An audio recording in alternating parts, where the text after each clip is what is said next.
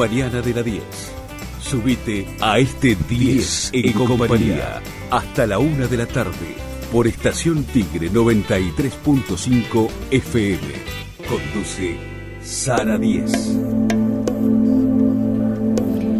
El tema de la educación sigue siendo hoy por hoy uno de los que más preocupan a las familias, a, todos, ¿no? Los habitantes en general, porque igual estamos viendo la realidad que no condice con las necesidades de pronto de un país que quiere desarrollarse.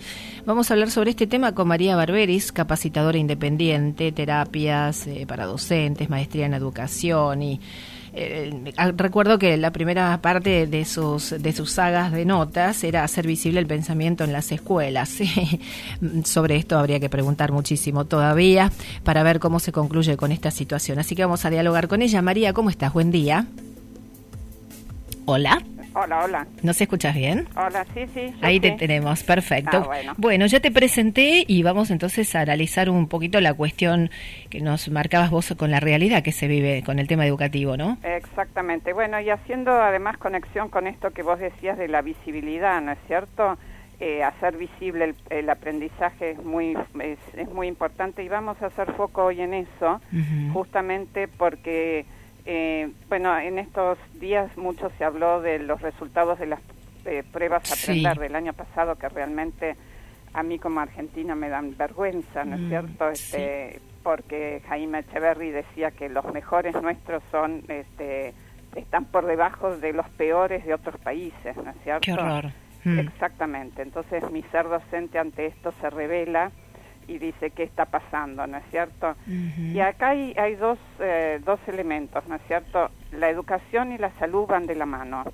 Eh, por un lado tenemos eh, la salud que hay que atender. Abel Albino en estos días estuvo, digamos, muy visible en muchos medios, hablando de todo lo que es, digamos, la base de educabilidad nuestra, que son esos primeros años de vida a los que nosotros tenemos que atender.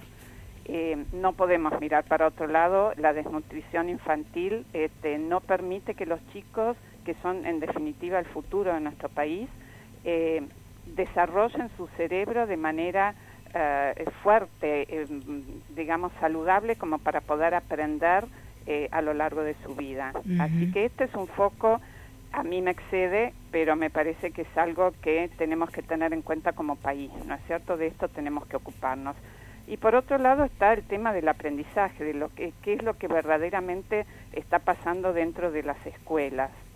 Sí. Eh, eh, resultados como los que hemos obtenido nos hacen este, reflexionar realmente qué es lo que estamos haciendo. Y Jaime Echeverry decía que tenemos que volver a la lectura y al razonamiento, a lo básico, ¿no es cierto? Tenemos que, este, yo a esto le agregaría que hay que enseñarles a pensar y no solamente enseñarles a pensar, sino dejarlos pensar, que tengan ese tiempo para pensar, ¿no es cierto? En situaciones, este, cualquier situación que vos podés tener vos misma, Sara, este, uno necesita tiempo para pensar y poder realmente elaborar este, respuestas y poder seguir avanzando en el aprendizaje, ¿no es cierto? Así que esto de que enseñar para que los chicos aprendan y no solamente para que aprueben, ¿no? Esta, esta sensación de que yo voy al colegio y tengo que zafar, o este sistema nuestro que permite que un chico se lleve ocho materias y las, las, las rinda en diciembre y, y zafe, porque no es que aprueba, sí, exacto. con cuatro, sí, sí, sí, sí, sí, que eh, zafe, es verdad. Exactamente, y esto hay innumerables ejemplos de de, de, todos los colores. Entonces, mi pregunta como docente es, ¿enseñamos para que zafen, para que aprueben, para que pasen o enseñamos realmente para que aprendan? ¿Cómo hacemos? Yo creo que ese es el concepto que básicamente hay que eh, internalizar, ¿vos sabés? Porque parece que fuera como un mandato el tener que hacer primario, secundario, una terciaria o universidad, y no porque realmente uno siente vocación o porque quiere saber o porque quiere formar si quiere ser alguien en la vida.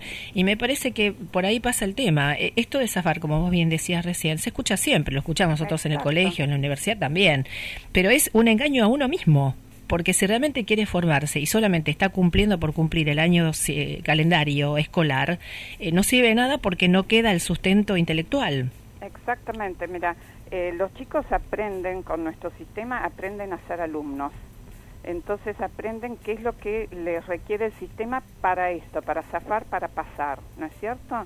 Entonces nosotros lo que tenemos que lograr es que ellos aprendan a ser aprendices, que aprendan a aprender y poder este, realmente después eh, este, transferir esas, esos procesos de pensamiento que van logrando saludables este, en, en la escuela después poderlos transferir en situaciones de la vida real. Claro, exacto. Y entonces, eh, em, el otro día se me ocurría este, que esto es como cuando uno, si, poniendo una, una, digamos, haciendo una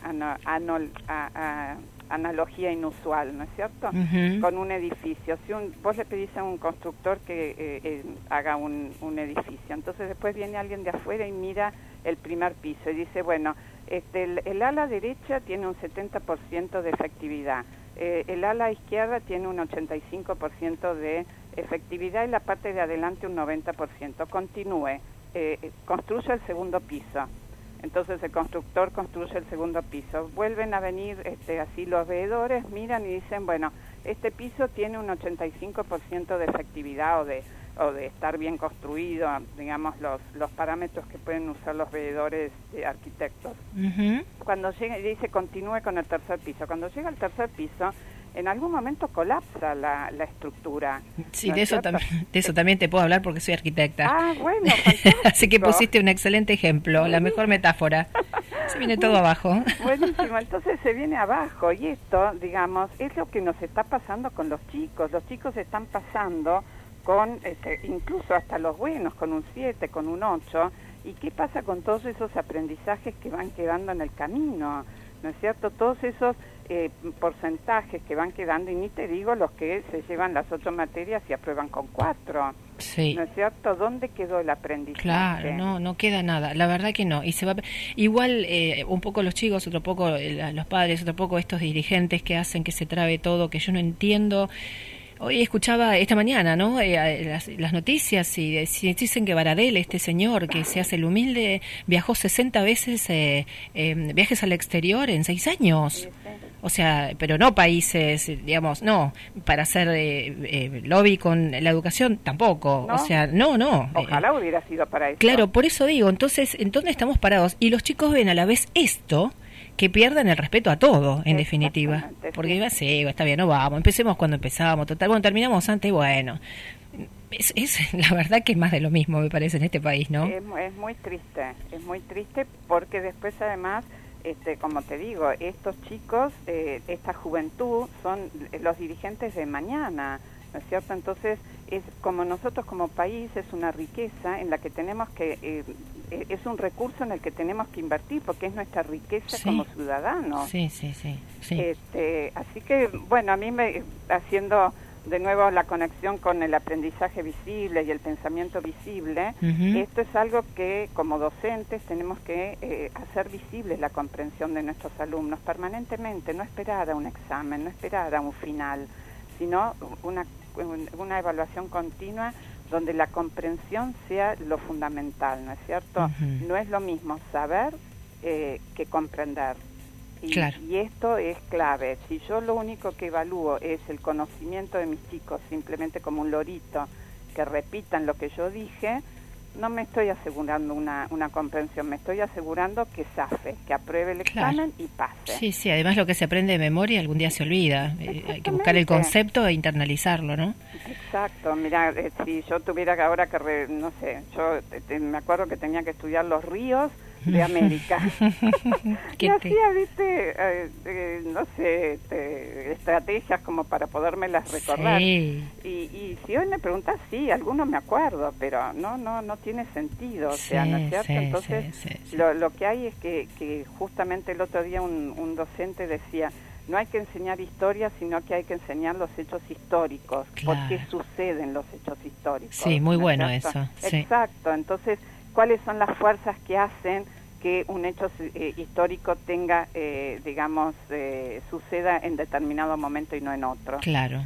Así que la comprensión me parece que es un, es un faro en el, en el futuro, es un faro para tener en cuenta, es un faro para enfocar y darle rienda para adelante como para tenerlo, establecer esas estrategias para que la comprensión esté, esté visible y los chicos y, estemos trabajando por y para el aprendizaje real. Exactamente. ¿Querés dejar un mensaje para toda la gente que no piensa así? bueno, eh, realmente apelar a la responsabilidad, ¿no es cierto? Apelar mm. a la responsabilidad de qué es lo que nosotros realmente queremos para nuestro querido país. Eh, nosotros queremos chicos que realmente aprendan a aprender, eh, que ellos comprendan y que podemos soñar un futuro con jóvenes pensantes, con jóvenes que realmente saben lo que quieren y porque los hemos eh, alimentado en sus, en, sus mentes desde, desde la cuna. Eso me parece que es algo muy importante que como país nos, nos debemos y tenemos que trabajar por eso. Bueno, ojalá algún día se nos cumpla, se nos dé y, y, se ordene todo. María, muchísimas gracias una vez más, un lujo tenerte. Te esperamos en unas semanas para seguir abordando estos temas que ojalá eh, tengamos mejores noticias que las que estamos pasando respecto al orden educativo. ¿Quieres dejar algún dato de contacto? Sí, cómo no. Dejo mi eh, página web que es www.mariabarberis.com.ar y si no mi mail maria arroba mariabarberis.com.ar. Genial, un beso muy grande, María. Buenas semanas, estamos, estamos atentos al aire. Gracias, un beso. María Berberis, capacitadora independiente, maestría en educación tiene, habla, bueno, es una eminencia realmente en estos temas y es un lujo, como dije, tenerla porque nos eh, eh, amplía la visión que por ahí nosotros tenemos de determinada manera, pero coincidimos todos que la educación es la base absolutamente de todo un país. ¿eh? Ocho minutos faltan para las once de la mañana, estamos en el 47364557. Esta